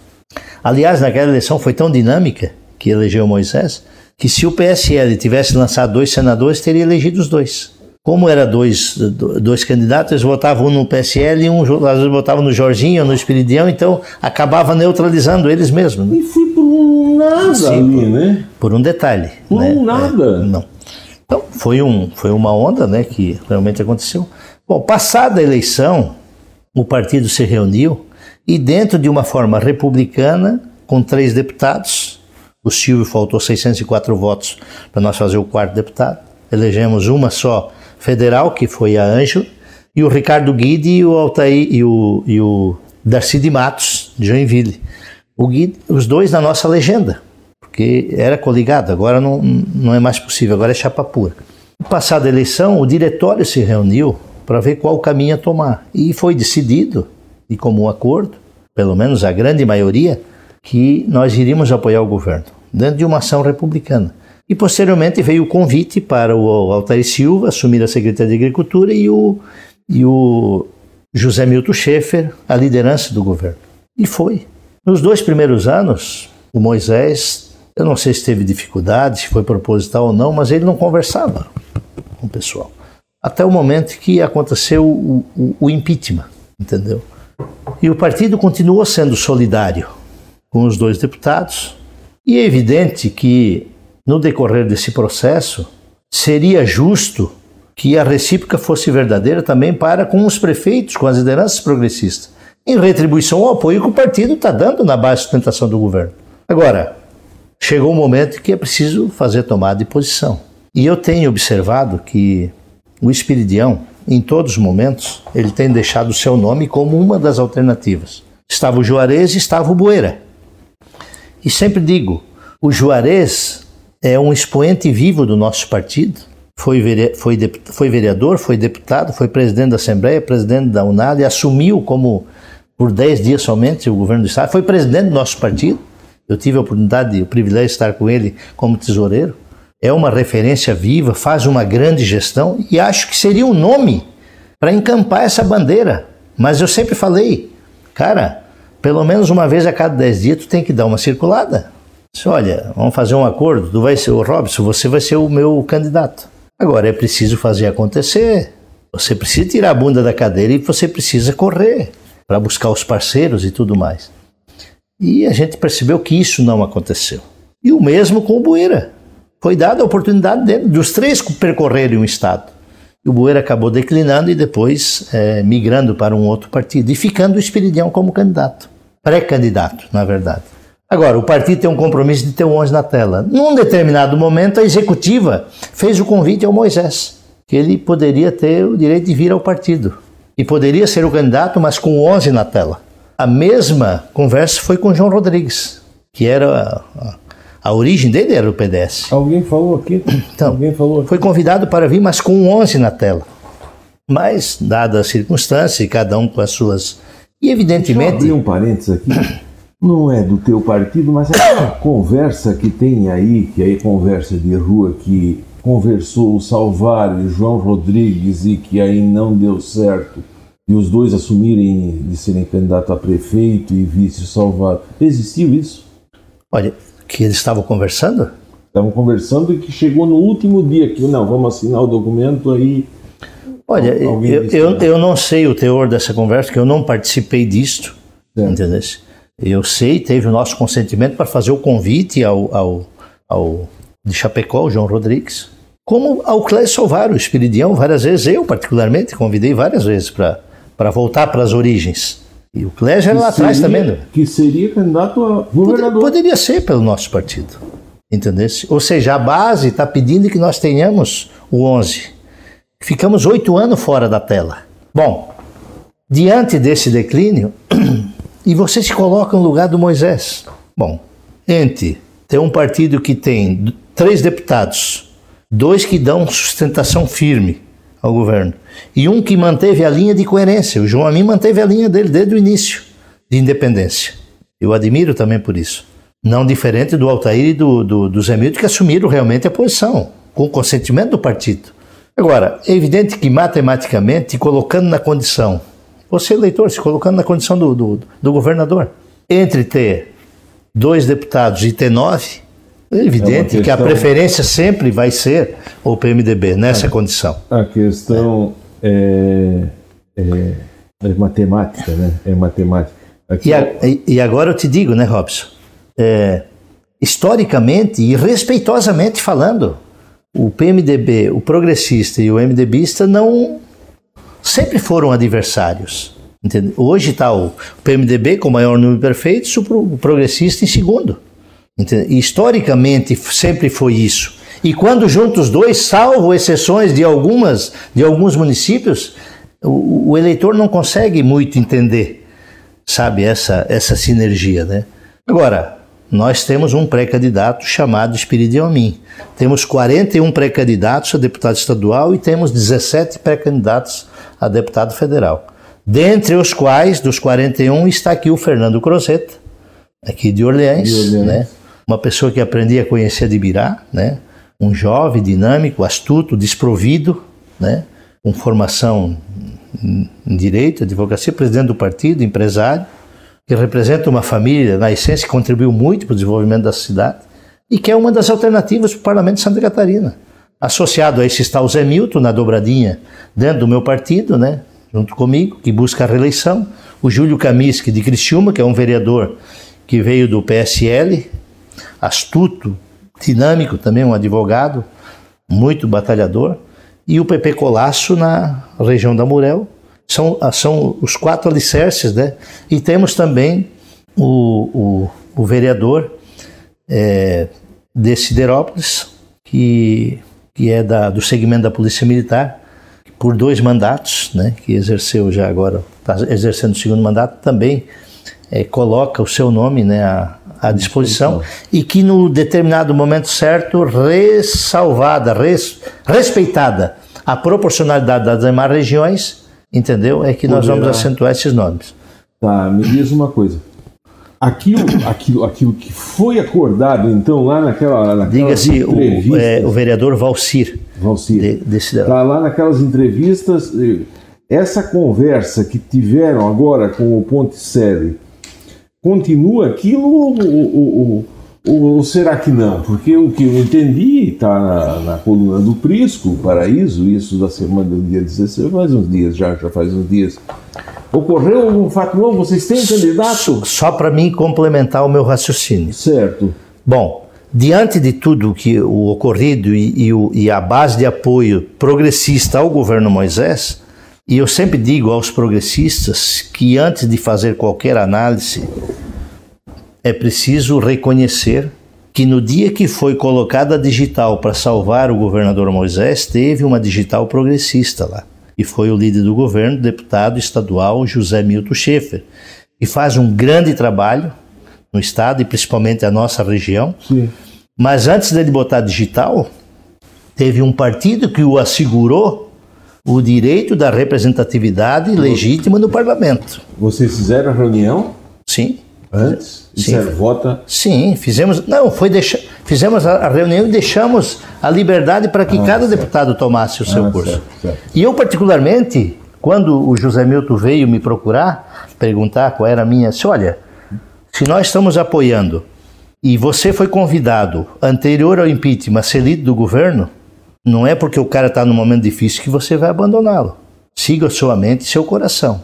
Agora, antes de tudo isso, você tem um partido pelo qual você sempre alicerçou a sua candidatura como vice-prefeito, como prefeito de Sombrio e como deputado estadual. Ou seja, o plano número um é que o Partido Progressista tem o candidato 11 e o nome é Espiridião a mim hoje. Tá. E, mas ele tem que fazer coligação. Bom. Que, que tipo de gente se dizia lá no São Miguel? Não é isso.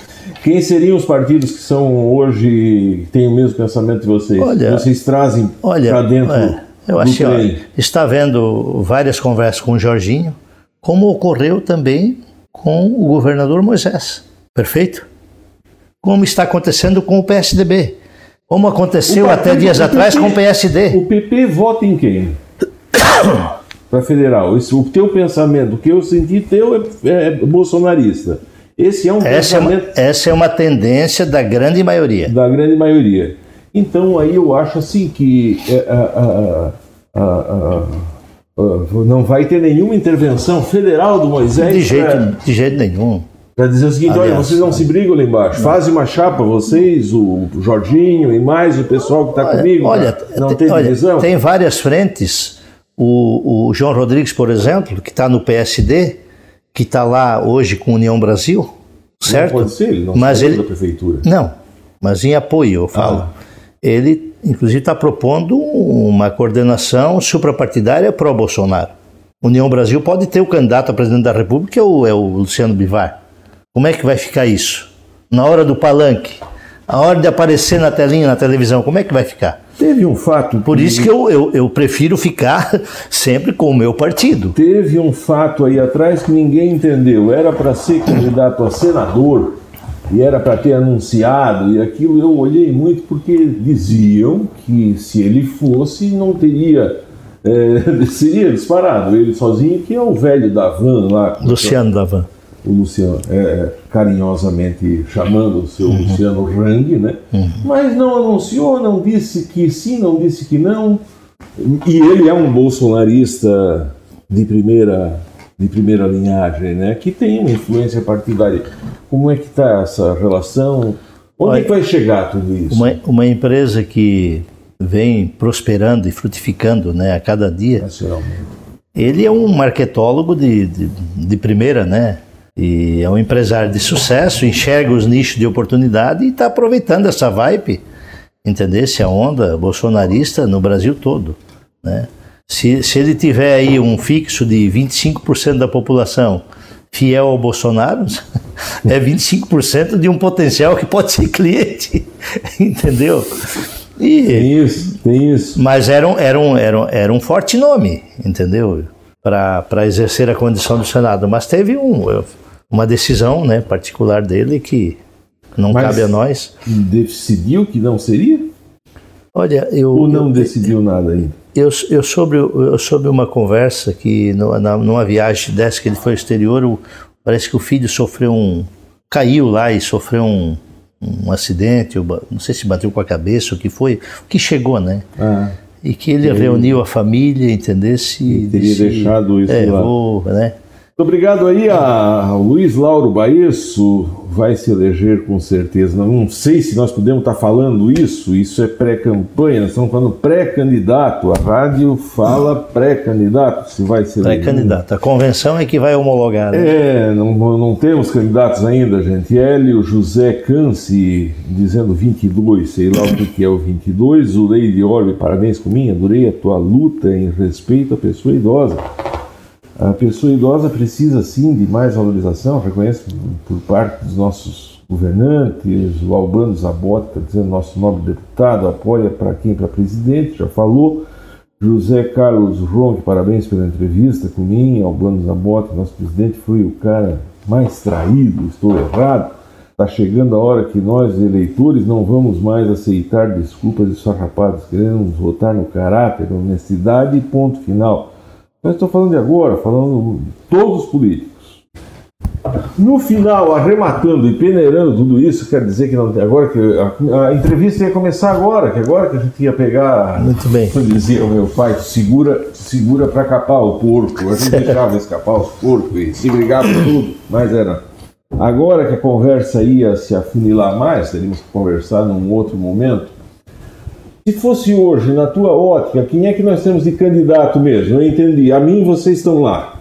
Vocês Sim. têm candidato. Moisés aliás, é candidato. aliás, se me permite, pré-candidato. É, pré-candidato. Pré na próxima, no próximo dia 6, nós teremos uma reunião em Florianópolis agora. com os 41, sim, agora, com os segunda-feira próxima que vem, né?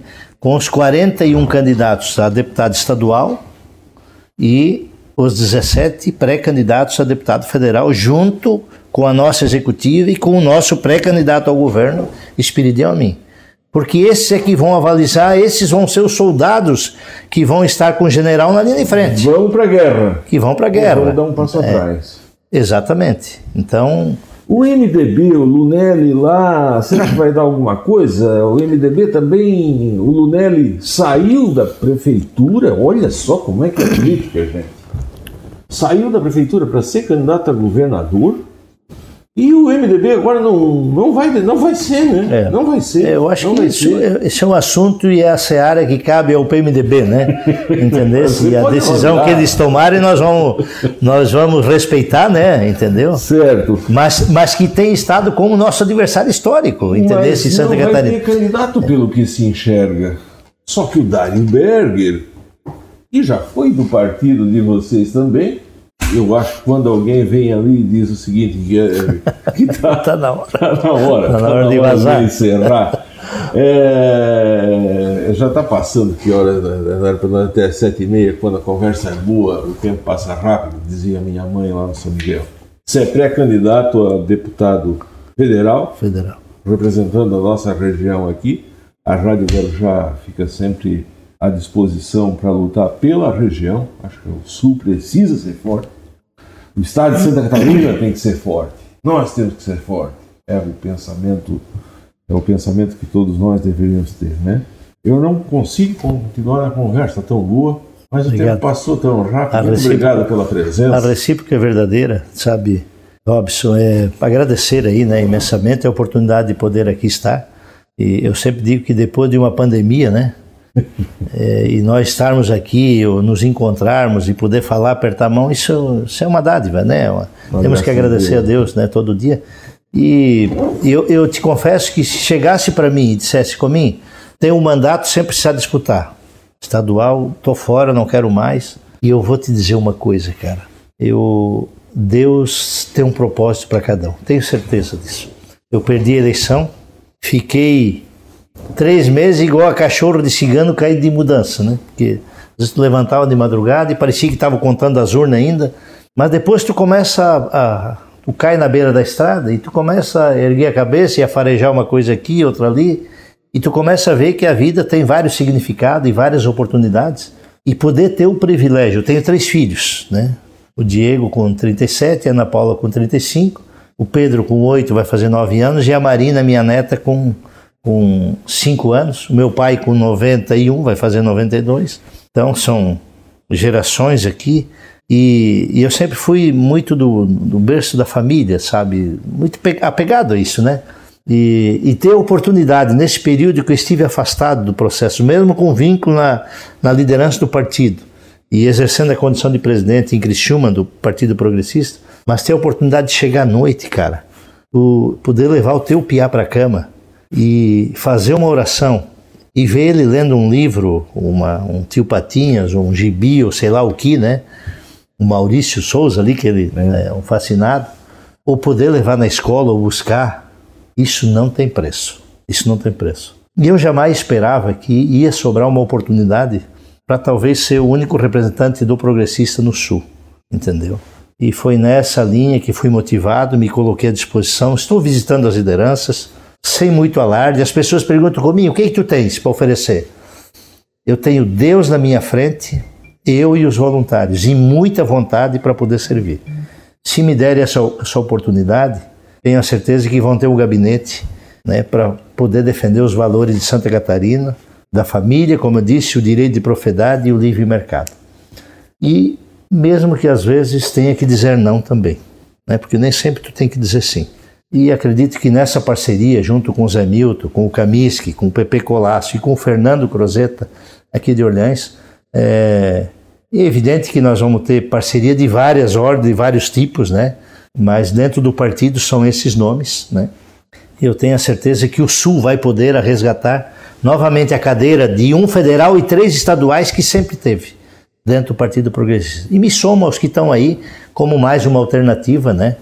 Se assim a convenção é, é decidir lá em, em agosto, para me colocar à disposição dos catarinenses de maneira especial a nossa região. Muito obrigado, Valmir, presidente do PP de Criciúma, pré-candidato. Obrigado a você que esteve. Dona Norma Schlickman, pode passar por aqui amanhã, a senhora foi vereadora do VIM. E amanhã a gente volta com uma entrevista especial. Amanhã vamos estar entrevistando, encerrando aquele processo que começamos com um grupo de uma pesquisa que foi feita com as 10, 12 mulheres mais influentes do ambiente. Amanhã encerra com Taine Brelato a entrevista. Não tem mais tempo. Forte abraço, fique com Deus.